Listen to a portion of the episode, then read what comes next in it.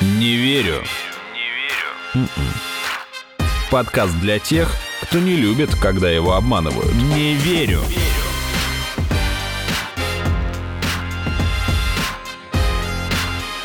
Не верю. Здравствуйте! Это подкаст «Не верю», где каждую неделю вместе с экспертами мы обсуждаем самые интересные фейки, мифы, мистификации, заблуждения и передачи на Первом Мистическом. Меня зовут Артем Буфтяк, моя соведущая Наташа Шашина. Привет, привет. И сегодня мы хотим обсудить третью волну коронавируса. Точнее, не саму третью волну О, коронавируса. господи, нет. А скорее ее вероятность. Разобраться в том, насколько этот сюжет реален и будет ли новый этап пандемии, а главное, когда, нам поможет международный обозреватель бизнес ФМ и блогер Андрей Ромашков. Андрей, привет. Всем Привет. Э, Привет, Андрей. Да, но перед тем, как ты поздороваешься, я еще хотела бы дополнить титр Андрея, потому что он не только международный обозреватель радиостанции Бизнес ФМ, он еще и с самого начала пандемии анализировал все данные по ней и, насколько я помню, достаточно много выпустил материалов на этот счет и, наверное, нам сможет очень подробно рассказать и про статистику, и про прогнозы. У меня есть весьма впечатляющая Excel-таблица, которой, которой восхищаются незнакомцы. А всем привет, очень рад снова быть на подкасте «Не верю», потому что всегда и в своих работах, и за пределами бизнес-ФМ люблю бороться с булшитом и fake news. Да, Андрей это тот человек, который рассказал нам о QAnon, был новогодний выпуск замечательный, послушайте, он прекрасен. А у Андрея есть видео на Ютубе, не менее прекрасное. Да, но сегодня мы говорим не о сумасшедших теориях, да, а о такой штуке, как третья волна коронавируса. И вообще, почему начали говорить, Андрей, о том, что она грядет? То есть с чего, с чего все вдруг как будто бы пришли к тому, что, ребята, я даже больше скажу, вот недавно я ехала в лифте с человеком, который работает в крупнейшей в России сети частных медицинских клиник, и он сказал, просто вот у нас ни с чего зашел об этом разговор, и он просто говорит мне, а ты знаешь, у нас уже коечный фонд увеличили в связи с тем, что все готовятся к третьей волне. Андрей, ну насколько все ужасно. Вот, и кроме того, еще же есть объявление Путина, которое многие восприняли как то, что, ну, наверное, что у нас новый локдаун, я имею в виду по поводу майских праздников. Ну, тут я сразу заявлю лейтмотив всего моего, наверное, сегодняшнего выступления. Это то, что у нас нет ни единой причины считать, что третьей волны в России не будет. Почему? Потому что во многих странах она уже начинается. Мы видим, что в Европе идут жесткие локдауны уже с середины мая. Евросоюз, Брюссель объявил о том, что о том, что третья волна в Евросоюзе началась. Э, она подступает все ближе к российским границам. Буквально на днях делал сюжет об этом на Бизнес ФМ, то, что в Турции мы видим жесточайший локдаун до 17 мая, если не ошибаюсь, в Грузии. Запретили общественный транспорт до середины мая тоже. И так далее. Это, это в принципе, общая тенденция в странах близких к России, то, что сейчас поднимается заболеваемость коронавирусом. Где-то кто-то еще выходит из второй волны, кто-то уже выходит из третьей. Это не обязательно у всех синхронно, потому что сейчас это не, вот, не первичное распространение вируса, когда он появился в Китае, потом распространился в Европу, потом пришел в Россию. Но в целом очень многие страны уже с этим столкнулись. Некоторые прямо сейчас входят в этот период. И я не вижу, и я не видел авторитетных и достаточно убедительных мнений о том, почему мы можем считать, что этого точно у нас не будет. А есть ли основания считать, что эта третья волна переплюнет э, первые две волны по заболеваемости? Ну вот глядя на Индию, например, где в сутки там сейчас заболеваемость просто ужасная. Насколько я читала, там около 200 тысяч человек. Как-то вот о таких цифрах идет речь. Более того, 300 тысяч человек, по-моему, уже 350 тысяч человек в сутки в последние дни было зафиксировано. А, слушай, но я даже вот а, самую страшную вещь, которую я, так сказать, вынесла из всей этой ситуации, то, что я слышу про Индию, это то, что там как бы вирус мутировал и образовался вот этот страшный там какой-то индийский штамм, который может и к нам тоже прийти. Ну, про штаммы это отдельный разговор немножко, и, по-моему, у нас отдельная секция под это выделена. Да. Но, скорее всего, да, в Индии присутствуют разные штаммы коронавируса, в том числе наверняка британские, поскольку Британия с Индией имеет там близкие исторические и деловые связи. Возможно, это связано с распространением новых штаммов, а возможно, не только с ними, или совсем не с ними, а с чем-то другим. Э, можно обсуждать этот вопрос. Ага. Слушай, и вот сейчас по поводу России, ну вот после того, как, э, собственно, у нас вот эти вот ввели длинные майские праздники и так далее, я стала слышать много разговоров о том, что все, наверное, через там месяц-два у нас э, закроют авиасообщение полностью, ну, например. Тоже в лифте? Нет, это мне просто где-то навеяло. Я про закрытие авиасообщения не совсем уверен, что это реалистичный сценарий, потому что я не совсем уверен, что он целесообразный, поскольку Россия уже долго достаточно была открыта во время распространения штаммов. Если бы мы хотели предотвратить попадание штаммов в Россию, нужно было закрывать давно, давно. И сейчас это может быть разве что таким дисциплинирующим, успокаивающим, может быть, популистским действием, если власти решат внезапно закрыть границы, потому что, в принципе, конечно же, британский штамм уже выявлен в России, другие штаммы, скорее всего, здесь присутствуют. Ну, опять же, у нас нет причин считать, что это не так, поскольку куча туристов уже съездила, пообщалась, привезла родственникам гостинцы и коронавирус. А, кстати, ну вот ты думаешь, вот эти вот э, выходные, которые сейчас объявили, они связаны с тем, что в России заболеваемость э, выросла? Очень спорный вопрос, э, поскольку так люди заражали бы друг друга на работе в угу. эти небольшие там четыре рабочих дня, которые посреди майских. Так они наверняка будут заражать друг друга на даче. Поэтому на тусовочках. Я бы я бы, да, на тусовочках, на даче, где угодно. Я бы не связывал это исключительно с э, эпидемиологическими мерами, но вопрос скорее к э, высоколобым политологам, чем к человеку, который пришел говорить про коронавирус. Наверное, это было фактором при принятии решения, но не уверен, что это единственный фактор. Кстати... Но они вообще, мне кажется, это же была как одна из официальных версий, что, мол, чтобы народ не ездил туда-сюда. Да, да, да, да, да. Блин, вот мы лучше в пусть они просто вот отдохнут. Вот, а, кстати говоря, по соцсетям сейчас э, ходит достаточно популярный фейк о том, что как раз на эти майские запретят по всей России продажу алкоголя. Вот. Но, это, но это бред. фейк. А, хорошо, это все слухи, это все предположения, но есть же вещи, на которые можно опираться. Вот, допустим, Андрей, ты в своем видео а, на Ютубе, посвященном третьей волне, ссылался на такую интересную штуку, как э, коэффициент распространения коронавируса, коронавирусной инфекции. И то, что этот показатель, если я не ошибаюсь, он показывает соотношение заболевших вот в ближайшие 4 дня к предыдущим 4 дням. Все верно так. Так, и этот коэффициент растет? Я вот смотрел, что он нехило так растет за последнее время. Ну, это очень чувствительный коэффициент, поскольку мы считаем только соотношение за последние 4 дня за, к предшествующим 4 дням. Угу. Это штука может быстро флуктуировать, быстро меняться, поэтому, да, он меняется, но он достигает рекордных значений в отдельные пики, которых не наблюдалось там с начала условной второй волны.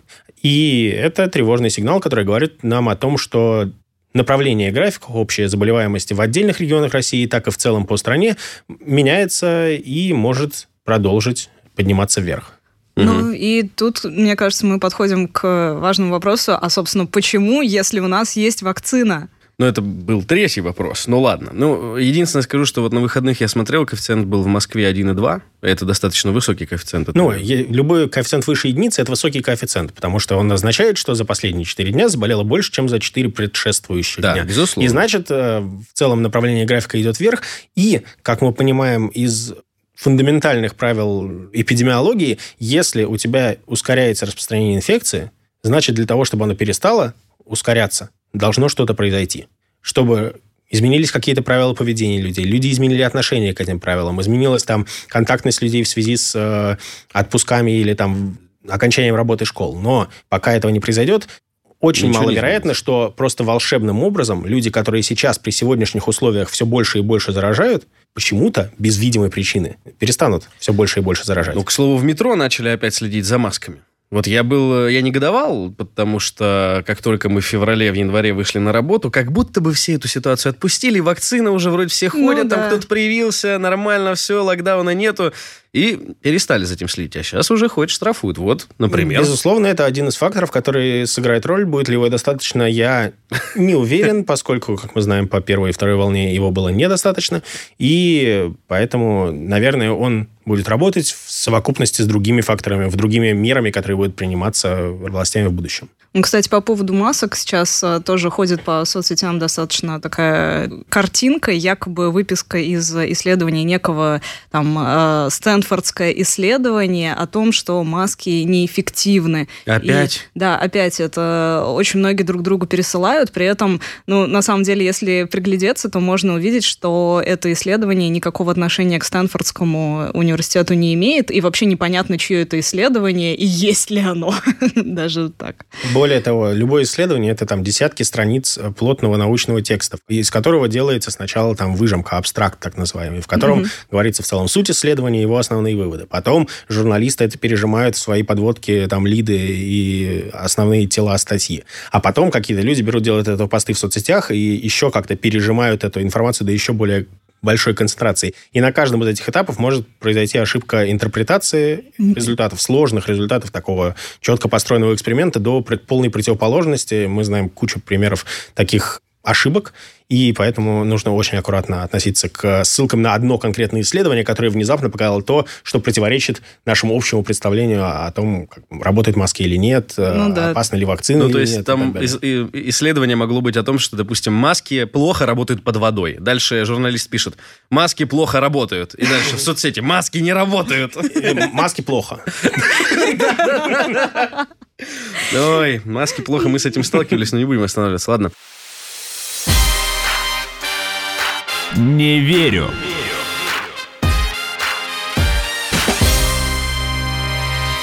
Прежде чем мы перейдем к самому интересному вопросу по поводу вакцины, мне кажется, что многие тоже наши слушатели могут быть не в курсе, что третья волна коронавируса, она уже гуляет по Европе, и в той же Турции, как мы сегодня уже озвучили, а насколько там ситуация патовая? Потому что и по новостям почему же ее я закрыли? периодически, периодически смотрю да. новости, там как будто бы об этом говорят, но не то, чтобы сильный фокус на это делать. Ну, что-то там в Великобритании не очень хорошо. Ну, это такой, ну и ладно. Если не ошибаюсь, в Турции сейчас заболеваемость уже давно перевалила за 30 тысяч в сутки, ага. и Возможно, приближаясь к 50, наверное, можно проверить и отдельно добавить. Но в Турции... 54 насел... тысячи, да. Вот. Но для Турции это много. В Турции население вдвое меньше, чем в России. Примерно 70 миллионов человек. Ох, ох, что ох. значит, что для России турецкие 50 тысяч – это российские 100 тысяч. То есть вдвое больше, чем на самом страшном пике, самой страшной второй для России волны. Угу. При том, что в Турции была и первая волна, и вторая волна, судя по графикам турецким, если просто вы посмотрите, или если к подкасту можно это будет прикрепить снизу, ну, нарисовать, нарисовать официальную статистику Турции графиком, сфотографировать на сайте ВОЗ, и там просто видно, насколько она маловероятно или так нереалистично во время первой и второй волны. Она такая ровненькая, ничего не меняется. Там сегодня 2349, завтра 2348. Они очень четко вели статистику почему-то. И что нам говорит о том, что турки возможно, немножко контролировали статистику во время второй волны, и теперь у них катастрофическая третья. То есть у них, скорее всего, вторая была очень большая, так что они боялись показывать настоящие данные. Uh-huh. И теперь у них беспрецедентная для России и для Турции третья, что говорит о том, что даже в стране,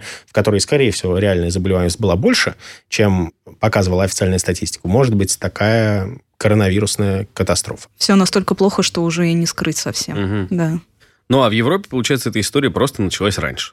В Европе, безусловно, история началась раньше. Это еще одна причина считать, что в России что-то может быть, точнее, что у нас нет причин считать, что в России ничего не будет, потому что во время первой волны в Европу она пришла раньше, в России думали, вот, повезло нам, хорошо, у да, нас да, да. успели защититься, а потом она пришла. Во время второй волны в Европе все стало плохо, в России думали, что, наверное, все-таки как-то пронесет. И вот она пришла, всю зиму была, точнее, первую половину зимы у нас была вторая волна. И сейчас в Европе все уже достаточно плохо, но некоторые страны уже даже выходят из третьей волны пик, угу. по крайней мере, пока что пройден. И в России сейчас есть определенные признаки подъема заболеваемости. В частности, в Москве, например, в марте средняя заболеваемость э, в день была примерно полторы тысячи человек в сутки, а сейчас уже две с половиной. Ого. То есть угу. это рост э, на 60%, более чем в полтора раза, что говорит о том, что тренд на подъем задан. А во время второй волны как было приблизительно? Во время второй волны скачок был очень резкий. Вероятно, всего постфактум мы можем говорить, что это связано с возвращением детей в школы, потому что он как раз произошел в середине сентября угу. или там во второй половине сентября. Мы не уверены, что это так. Может быть, это возвращение запусков, может быть, просто общая расслабленность населения. Сейчас подъем более медленный. Возможно, это признак того, что вторая волна будет слабее, потому что там разные факторы, многие переболели, некоторые вакцинировались. Но, возможно, это просто начало такого большого тренда. Первый вот этот подъем экспоненциальной кривой, потому что мы видим это в других странах. Такое возможно. В Индии, например, тоже сейчас достаточно серьезная, не беспрецедентная, достаточно серьезная новая волна вируса, и она начиналась тоже таким очень постепенным, постепенным подъемом, а потом вышла в пике. Угу. Точнее, не в пике, а как-то наоборот. Ну и вот э, новость о том, что миллион москвичей привили, она как будто бы должна всех успокоить, но это не отменяет того, что преодолели отметку в тысячу новых госпитализаций, прирост на 35% э, заражений и возвращение к уровню 10 октября. И вот вроде у нас есть вакцина, но, Андрей, правда ли, что Россия катастрофически отстает по уровню вакцинации от других стран. То есть, если сравнивать количество населения уже вакцинированных в Чили, к примеру, и в России, то там разница будет ну, в десятки раз. Или в Израиле, например. Ну, Ой, не в десятки я раз, бы не говорил разы. про катастрофическое отставание, поскольку все-таки Россия опережает мир несколько по темпам вакцинации. В среднем по миру она несколько медленнее, чем в России на душу населения. Но Россия отстает от ряда стран, которые, безусловно, удобно проводить в пример. Э, Конечно же, Израиль, конечно же, ряд э, ближневосточных монархий, которые закупили вакцины у всех э, и всех ими вакцинируют. Например, в Арабских Эмиратах закуплено четыре разных вида вакцин. Pfizer, AstraZeneca, Спутник и китайская Sinopharm. Ого, а они бесплатно вакцинируют население? Да, они бесплатно вакцинируют население, но у них как бы нефть все еще есть, и поэтому они это делают. Но действительно Россия от них отстает. В России сейчас, по последним данным, в пятницу минувшую Медведев сказал, что у нас 11 миллионов получили первую дозу. Голикова в тот же день сказала, что в районе 7 миллионов, 7,5 миллионов получили обе дозы. Это ну, небольшие проценты. Это там Я Это смотрел меньше около 10%. 5-6%, процентов, Мгм. по-моему. То есть 5% обе дозы, 7% э, одну дозу. Это, этого, безусловно, недостаточно для образования коллективного иммунитета. Конечно же, это будет фактором, который будет замедлять распространение вируса, потому что это же не какая-то такая отсечка, то, что вот ниже коллективного иммунитета все заболевают и умирают, а выше все резко перестают заболевать и умирать. Но этого самого по себе недостаточно. Ну, к слову, просто о числах. Э, В Израиле это 50% населения уже Мгм. получило хотя бы одну дозу. В Чили около 40. Ну, понятно, что это не то чтобы предмет для какого-то невероятного сравнения России и этих государств, просто это скорее о том, что, имея вакцину, почему-то Почему-то, вот к слову-то, почему э, люди-то не спешат вакцинироваться? У нас же был момент, когда вакцин было много, сейчас вообще поговаривают, что дефицит есть. В регионах есть, в Питере есть дефицит, но это, опять же, как есть такая информация. Официально я не слышал о дефиците вакцины в России. Но когда была возможность, дефицита не было, у меня почти все окружение, оно там сильно сомневалось или прям шло в отказ, что, мол, ой, нет, это, это, это опасно, сырая С- вакцина. Сырая, конечно. Сырая вакцина, сырая, да, сырая.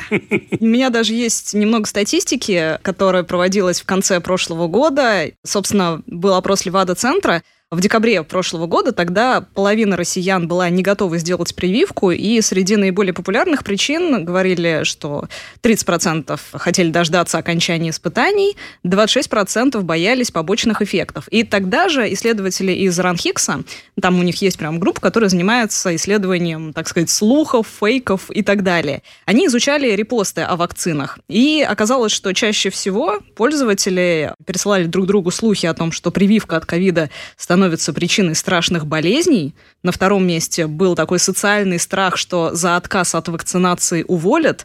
А третье по популярности было это миф о чипе в прививке. Ну и, кстати, остальные версии тоже были не Про менее... бесплодие еще было. Да, не менее удивительные были остальные версии, вот что ва- вакцина вызывает бесплодие, что под видом прививки от гриппа, вот ну, тогда же была вакцинация от гриппа, что будут тестировать вакцину от коронавируса, еще, что прививка наносит на тело печать антихриста, и через вакцину будут убивать, чтобы остался только миллиард людей. Вот так.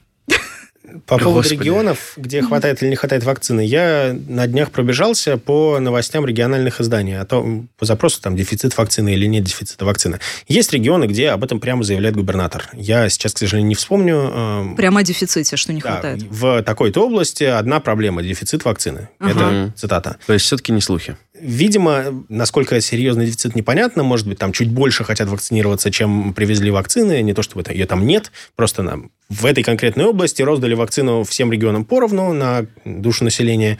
А в этой области было больше готовность людей вакцинироваться, поэтому они испытывают недостаток. В других регионах, наоборот, прямо заявляется, как в официальных, так и в других источниках, что дефицита нет. Мы несколько раз производили такой замер для бизнес ФМ настроений по регионам, просто обзванивали жителей и спрашивали, как у вас можно вакцинироваться. Во-первых, подавляющее большинство тех, до кого нам удавалось дозвониться, они против вакцинации, потому что, видимо, большинство россиян не доверяют вакцине. Во-вторых, э, многие говорят то, что там в некоторых регионах по слухам сгоняют бюджетников на вакцинацию и так далее. В общем, такие анти-пиар меры, которые приводят к росту показателей краткосрочных сейчас, чтобы можно было читаться. Мы вакцинировали там столько-то тысяч человек.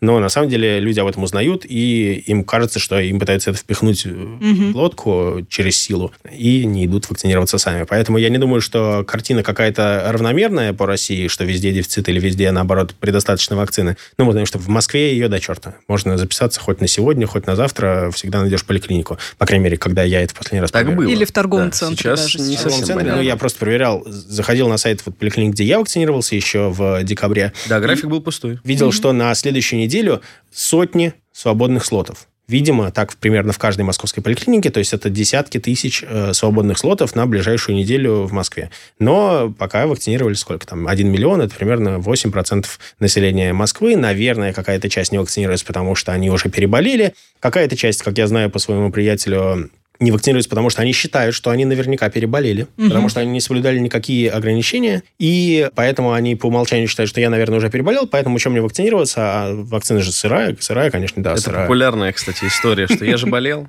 Да, Поэтому да, что да, мне? да. Ну, кстати, ну, первое же время действительно э, официальная позиция была тоже, что если вы болели там в ближайшие 3-4 месяца, мол, то вам не стоит.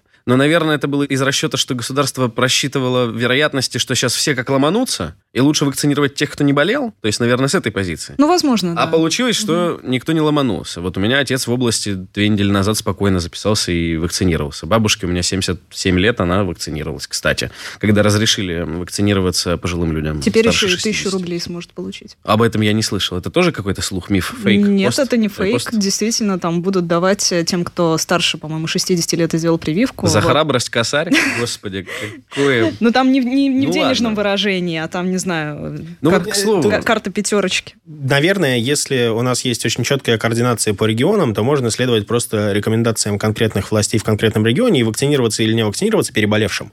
Зависит от рекомендаций. Если вакцины в регионе недостаточно, можно не вакцинироваться, подождать, потому что, в принципе, какой-то уровень защиты у тебя есть. Если ее достаточно, то лучше перевакцинироваться, потому что, как мы знаем из э, исследований того же Центра Гамалеи, уровень антител после вакцинации выше, чем уровень антител после болезни. Потому что в результате вакцинации они вырабатываются исключительно специфические антитела, которые эффективны против вируса, и поэтому уровень специфических антител, которые нейтрализуют вирус, а, он, Он выше. и поэтому защита, скорее всего, по имеющимся на сегодня данным, более там, серьезная от вируса, более эффективная.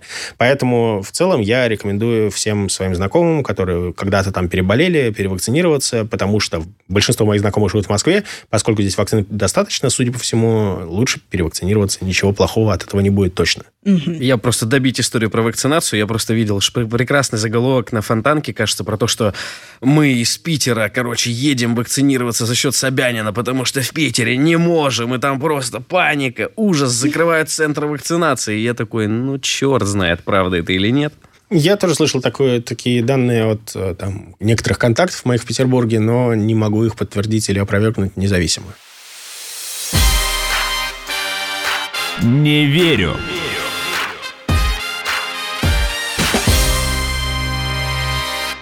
Ну, мне кажется, самое время перейти к возможной опасности от вакцины. Вот, по крайней мере, Нет, про чувака надо сначала поговорить. Вот Андрей сказал, и я сталкивался с этим кучу раз, что вакцина сырая, и я не понимаю, почему многие люди вот как в догму верят то, что именно от центра Чумакова вакцина будет просто вот невероятная, и она защитит всех, спасет, поэтому сейчас я буду рисковать, сидеть, не вакцинироваться, ждать, и когда она появится, я вакцинируюсь. Я знаю почему. Я думаю, что я правильно представляю себе. Потому что люди пытаются оправдать свое такое интуитивное желание не вакцинироваться сейчас. А, отложить А просто. поскольку у Эпивак Короны несколько больше пиар-проблемы, чем у чувака, ну, точнее, у Ковивака, если быть честным, то есть, в смысле, если быть точным, потому что они думали называть ее чувак, потому что Чумакова вакцина, Ага. но они решились и поэтому остановились на Ковивак. Ну, так вот, а Ковивак, в принципе, у него хорошая репутация, в принципе, это старая проверенная технология, вакцина Ослабленный дезактивированная, вирус, когда ослаб-. Выключенный, деактивированный А, вирус, так. мертвый вирус, можно Мгм. так попроще говорить.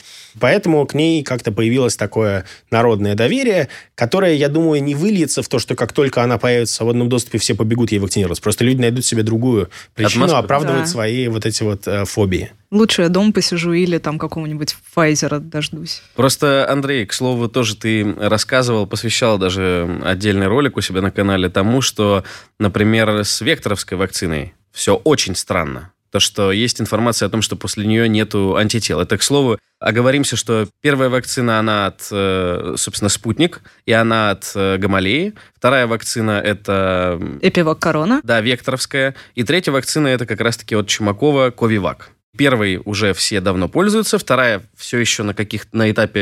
Э, обе, обе вторые вакцины, вторая и третья, а, на третьей обе. фазе. То есть ее еще никто особо не пробовал? Ну, они, в принципе, завезены в, регионе, в регионы и, в принципе, кому-то вводятся, но при этом они не завершили третью фазу испытаний, даже не представлены предварительные ее результаты. Угу. Какие были представлены по спутнику и какие, собственно, дали толчок э, запуску широкой программы вакцинации. То есть говорить о том, что там в скором времени можно будет прийти на планшете в поликлинике выбрать одну из трех вакцин, choose your fighter. Ну, я думаю, что в обозримом будущем такое будет, но нужно понимать, беспокоиться по поводу новой вакцины абсолютно нормально. До того, как представлены результаты третьей фазы испытаний. Действительно, у Эпива Короны были несколько пиар-факапов, которые привели к тому, что доверие к ней крайне низкое, даже ниже, чем к спутнику на этапе до третьей фазы испытаний. А это надо что, стараться. Потому что мы помним, как в конце лета, в начале осени все очень сильно подозревали спутник, авторитетные издания в нем сомневались, потому что было очень мало данных, потому что не было еще публикаций, или были только очень ограниченные публикации в научных изданиях.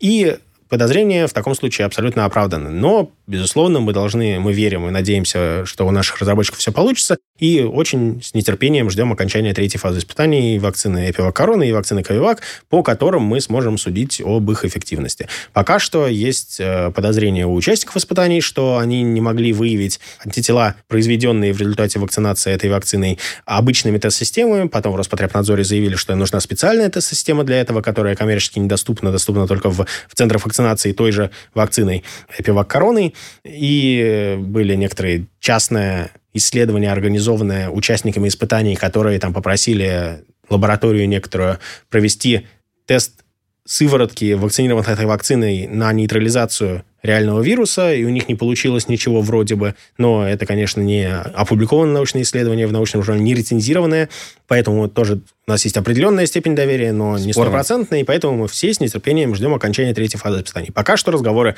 о том, что Эпивак Корона и Ковивак будут эффективны или будут неэффективны, это все вилами по воде. Угу. Мы ждем и надеемся. Ага. Все-таки по поводу спутника Тем, мы уже можем перейти к этому вопросу? Ну, мы можем перейти к этому вопросу. Наконец. Но, но. Хорошо, давайте перейдем к этому вопросу. Задавай. Была публикация онлайн-издания EU Observer от некой ну, евро, секретной... Типа Еврообзор. Да, да, да. Некой секретной информации о том, что была даже смерть четырех пациентов якобы после вакцинации спутником ВИ.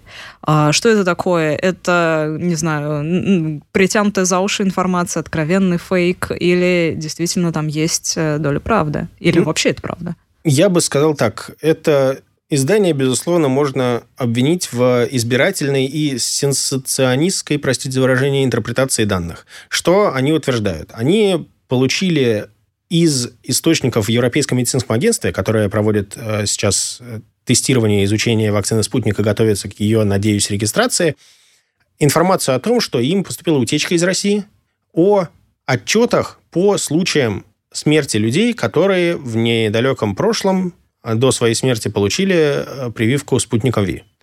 Они выносят заголовок то, что после спутника Ви умерли 4 человека, сообщает EMA. Ну, а, после, не из-за. Маски плохо. Очень сенсационистский заголовок. Э, если вчитаться, каждый из этих случаев можно по-разному интерпретировать, потому что люди в целом, это, это совершенно нормально, что люди с определенной частотой умирают. Если пересчитать просто стандартную смертность в России, допустим, за 19 год, когда еще никакого вируса не было, в целом мы знаем, что на тысяч человек, то, что за месяц умирает каждый 960 я считал для своего ролика, для YouTube-канала. И поэтому, если посчитать, сколько, допустим, из 7 миллионов вакцинированных умерли за месяц, это примерно будет 7 тысяч человек. числа, да. Угу. Они умерли от разных причин, от там, сердечных приступов, от аварии, от чего угодно. Кирпича. Но в целом, для понимания просто масштабов, из числа всех вакцинированных, сейчас уже это не 7 миллионов, когда я делал, было 7, сейчас уже 11 миллионов, это еще больше, соответственно, там около 11 тысяч человек примерно они умерли от разных причин. И по каждому из них, если у нас хорошо работают органы там, регулирования в медицине, должен быть, безусловно, такой отчет, поскольку, конечно же, мы должны отслеживать такой тревожащий всех вопрос, как э, потенциальные побочные эффекты вакцины. Но при этом брать из этих, безусловно, существующих 11 тысяч отчетов четыре из них, которые кто-то там куда-то слил, и говорить в заголовок «Бабам!» От спутника умерли четыре человека, когда он э, как раз на волне вот этих вот рассказов про то, что от э, AstraZeneca, от любых других вакцин тоже все чуть ли не как мухи мрут, что, конечно же, не так. А это неправильно. Я как журналист осуждаю это издание, и, конечно же, нельзя делать из этого вывод, что спутник хоть сколько-нибудь опасен. Конечно, да, нужно изучать эти случаи, но пока нет причин считать, что какая-либо из этих смертей связана непосредственно с вакцинацией. Кстати, 9 апреля Роспотребнадзор сообщил о нулевой смертности среди привитых спутником. Но даже если опираться на независимые исследования по открытым источникам, то статистика у спутника намного лучше, чем у Pfizer. В три раза выше у Pfizer предполагаемая смертность. AstraZeneca тоже в среднем выше от него смертность тоже предполагаемая. Опять же, это то, там, на что можно опираться с некоторой долей скепсиса. То есть э, летальность э, составила 39,4 случая на 1 миллион э, введенных доз у Pfizer э, и Biotech. У Модерна 20 случаев, у AstraZeneca 12, у Johnson Johnson 7, у Спутника он равен 2. Да, вот даже то, если мы нашел. учитываем эти четыре случая, да. то тогда это условно 2. Потому что там... Ну, в условных при, единицах, пересчете. при пересчете, да. Да. И поэтому не нужно бросаться на эти головки СМИ, в каком смысле в заложниках, поскольку есть в обществе такой интерес к таким темам, они вынуждены либо не давать их, либо пытаться давать, как мы с вами, в таком, в обратном ключе, то есть мы берем острую тему и потом опровергаем вот эти вот страхи и фобии, которые накапливаются в обществе и в медиапространстве, либо некоторые СМИ поддаются искушению или поддаются там своим собственным представлениям о том, какие вакцины опасны. Это европейские СМИ, оно говорит, вот это российская вакцина, там что-то. И поэтому публикуют такие панические заголовки. Не верю.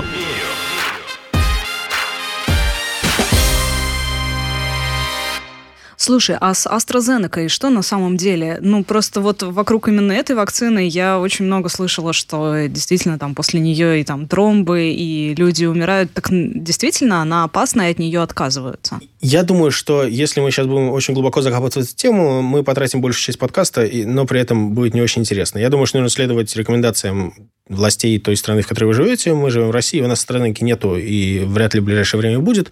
Поэтому, скорее всего, AstraZeneca практически на 100%, на 99,9% безопасно. Угу. Даже если подтвердятся те случаи, подтвердятся их связь с э, вакцинацией. Более того, безусловно, даже если они подтвердятся, AstraZeneca и любая другая существующая на сегодня вакцина безопаснее, чем риск заражения коронавирусом или заражения своих родственников коронавирусом. И поэтому это даже не вопрос. Нам угу. хочется об этом говорить, потому что вот такие вот мы животные, которые хотят постоянно цепляться за вот эти вот страшные факты, которые, в принципе, могут как-то на нас повлиять, но лучше этому не поддаваться, я рекомендую. Просто я почему спросила, на почве вот этой вот всей паники вокруг AstraZeneca даже возник тоже один фейк, э, как будто бы была в России уже первая смерть от AstraZeneca, и что умер екатеринбургский бизнесмен, некий Сергей Шмотьев, об этом сообщили телеграм-каналы, что вот бизнесмен погиб якобы после сделанной прививкой вот этой англо-шведской вакциной, и якобы он уже похоронен на одном из кладбищ Екатеринбурга. Где он ее нашел? И что, он восстал? Не знаю. Вот. Од- однако оказалось, что бизнесмен на самом деле жив. Вот, э, по крайней мере... Это потому, что его спутником привили?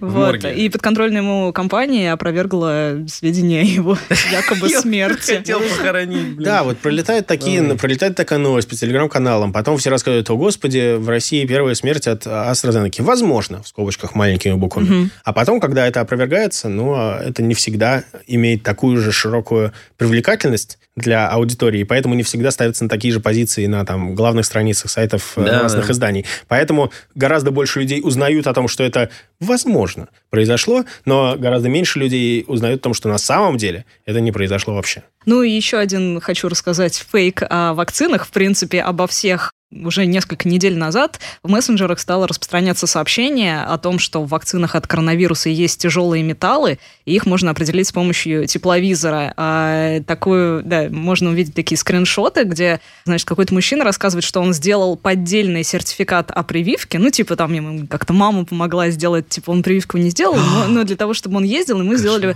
э, поддельный сертификат. Вот, но на досмотре в аэропорту он не прошел э, проверку тепловизором, потому что там аппарат не увидел тяжелых металлов, и ему сразу такие, типа, ну нет, ты на самом деле не сделал прививку.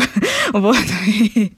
Якобы они должны были Кайф. остаться в нем, да, после того, как он вакцинировался. То есть Если это тепловизор, то, значит, после вакцинации должна меняться температура тела, и, судя по этой версии, она должна оставаться либо очень высокой, либо очень низкой. Но в целом у человека такое достаточно хрупкое тело в смысле температурного режима, и мы не можем жить при каких-либо температурах там от 30 с чем-то градусов до 40 и немножко градусов. Поэтому не вполне понятно, как тепловизор собирается отличить. Ну как тяжелые металлы, они по твоей э, кровеносной системе циркулируют, и тепловизор прям видит, как вот они, частички металла, они от сердца к ногам у тебя полетели, угу. и все. И они такие свой-чужой прошел э, оценку в аэропорту, ну, пускаем. Это, это все восходит к одной группе таких страхов про вакцину, страхов антивакцинного движения, про тиомерсал и ртуть, которые якобы там используются в вакцинах и убивают людей. Это, конечно же, не так. Э, тиомерсал используется или использовался в некоторых вакцинах в прошлом в качестве э, ну, можно сказать, консерванта. Это такая штука, которая позволяла хранить угу. вакцину более долгое время для того, чтобы доставлять ее в более отдаленные регионы и вакцинировать. А люди пугаются, что раз ртуть, значит смерть. Мы же все знаем, что градусник, если разбил, да, нужно там это из квартиры все. эвакуироваться. Но, конечно же, как люди, которые все-таки проходили э, химию в школе, мы знаем, что разные элементы в соединениях с другими элементами имеют разные свойства. Например, H2O вода – это водород и кислород, которые, в принципе, летают в воздухе. Там, если поджечь водород, э, да и, в принципе, кислород, они взорвутся, а, в отличие от воды. Так что, в принципе, одни элементы, если соединить с другими элементами, одни значит, что у них те же свойства. И да, в некоторых вакцинах, когда там использовался тиомерсал, то есть э, там, соединение ртути, но связывать это с ртутью – это уровень там, третьего класса.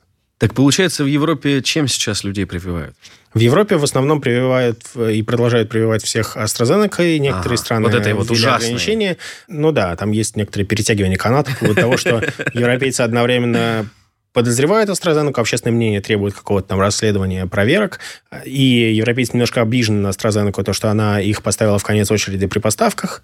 Ну, тут э, тоже спорный вопрос, э, потому что европейцы немножко протупили и долго слишком заказывали у AstraZeneca, обсуждали, там у них должен быть консенсус э, всех стран для того, чтобы принять решение о совместных поставках, ага. поэтому они чуть позже подали запрос, а потом, когда начались поставки, им сказали, ну, сейчас мы другим поставим, те, кто раньше сказал, потом вам. Они такие, нет, нужно всем поровну, ну, это там, всем mm-hmm. в, в равной пропорции, в пропорции контракта, пропорции населения.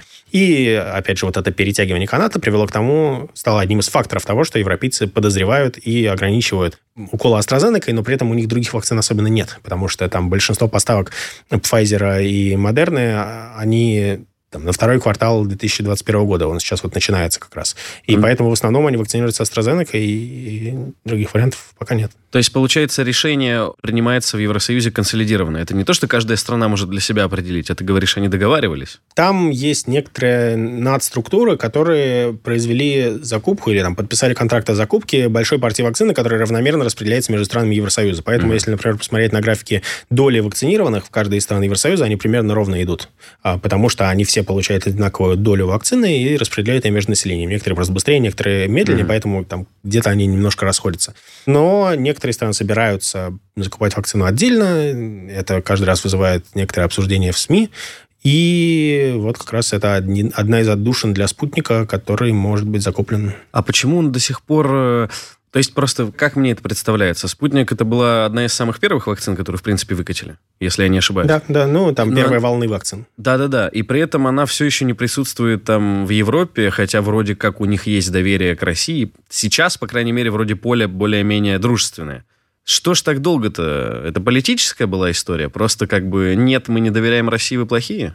Безусловно, поскольку многие решения принимаются в Евросоюзе консенсусом, мнение отдельных стран, которые крайне не доверяют России, играет большую роль. Например, страны Прибалтики заявляют достаточно радикальную позицию, что мы не хотим эту вакцину, и в качестве одного из факторов они называют, что это будет политической, политической победой России. Мы не хотим вакцинироваться, потому что это будет политическая победа России. Но это отдельные политики, иногда ну, на да, стране да. тоже заявляется. И поэтому это усложняет сертификацию. Плюс российские ученые не очень любят и не очень умеют интегрироваться в международную научную систему.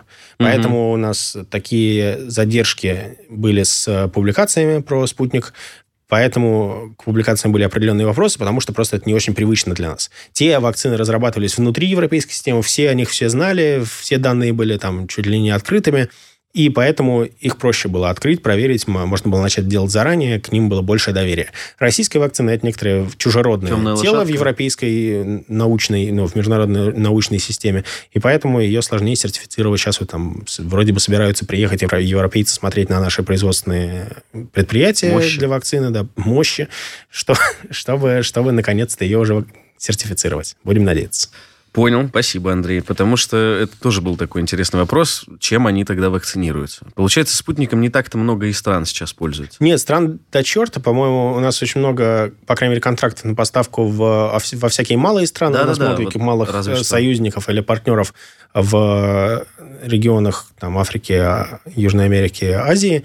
Но ключевые Брикс, страны... Страны БРИКС. Ключевые страны Европы и западного мира еще не закупают вакцину. Слушай, а Китай там, допустим? У Китая своих вакцин до черта. На самом деле э, Россия очень пиарила спутник как первую зарегистрированную вакцину. Угу. Тут, во-первых, мы дали регистрацию, то, что мы называем регистрацией после второй фазы испытаний, а потом, типа, провели сертификацию после третьей фазы. Но на самом деле сам факт то, что у нас называется сертификацией после третьей фазы, это то, что у европейцев и у американцев называется регистрацией. И поэтому она формально, да, первая зарегистрированная вакцина от коронавируса, но просто ей регистрацию, то, что мы называем регистрацией, дали раньше. Плюс китайцы дали первое разрешение на экстренное использование вакцины, по-моему, еще чуть ли не в конце предыдущего мая – они там военных начали вакцинировать, поэтому если говорить про первую примененную вакцину широко от коронавируса, то это были китайцы, не помню, к сожалению, бренд, но у них достаточно своих вакцин, им неинтересно было бы, наверное, закупать российскую вакцину. Не верю.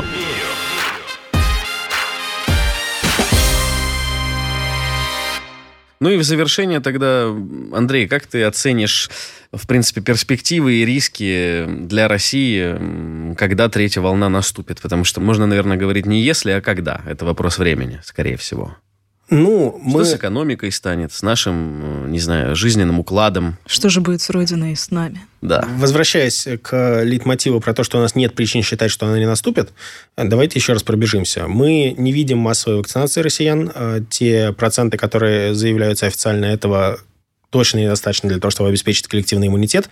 Мы не видим, чтобы достаточно россиян переболело коронавирусом. По официальным данным, по России это 3,3%. Получили 3,3% россиян получили диагноз коронавирусной инфекции. Но, может, все-таки больше. За, за все время пандемии. Понятно, что реальное число контактировавших с вирусом, наверное, больше, но, как мы видим по Турции, где тоже достаточно высокий процент вероятно, был заболеваемости, даже когда статистика контролировалась, это их не спасло от новой волны, поэтому mm-hmm. и тут тоже мы не можем надеяться, что то, что все уже переболели, кому еще болеть, болеть больше некому, значит, третьей волны не будет. Тут э, тоже надежды возложить нельзя. Ну, и мы видим, что во всех практически во всех соседних странах. Э, третья, там, четвертая, где-то вторая волна уже началась или начинается. И поэтому тоже можно надеяться только на то, что мы русские с нами Бог, но во время первой и второй волны это не очень помогло. Возможно, это было испытание от Бога, если мы оперируем в таком, э, в таком, как бы, в таком поле. Поэтому и по поводу третьей волны это может быть третьим испытанием. Очень по-сказочному получается. Три волшебное число все-таки. Ну, а локдаун будет, что с экономикой произойдет? Ну, хотя бы так, приблизительно какие-то у тебя есть Если локдаун будет. Судя по тому, что мы видим, э, у стран есть в целом две стратегии. Некоторые усиливают э, Меры. жесткость локдауна с, с течением времени, потому что там крайне высокая цена человеческой жизни. Например, там Израиль вводил жесткие локдауны каждый раз. Э, в некоторых смыслах даже все более и более жесткие, там все более и более четкие обозначенные границы.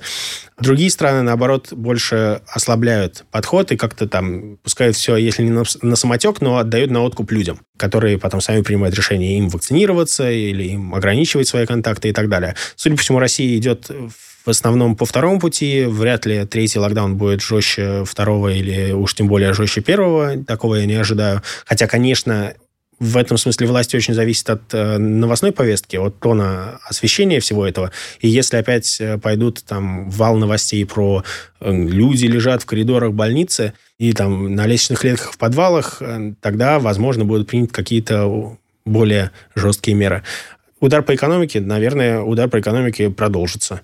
А, он еще не переставал быть с начала пандемии. Тут о масштабах нужно лучше обратиться к специалисту. Да, безусловно, это тяжело, и это сказывается на уровне жизни, на зарплатах, на реальных доходах. Но держимся.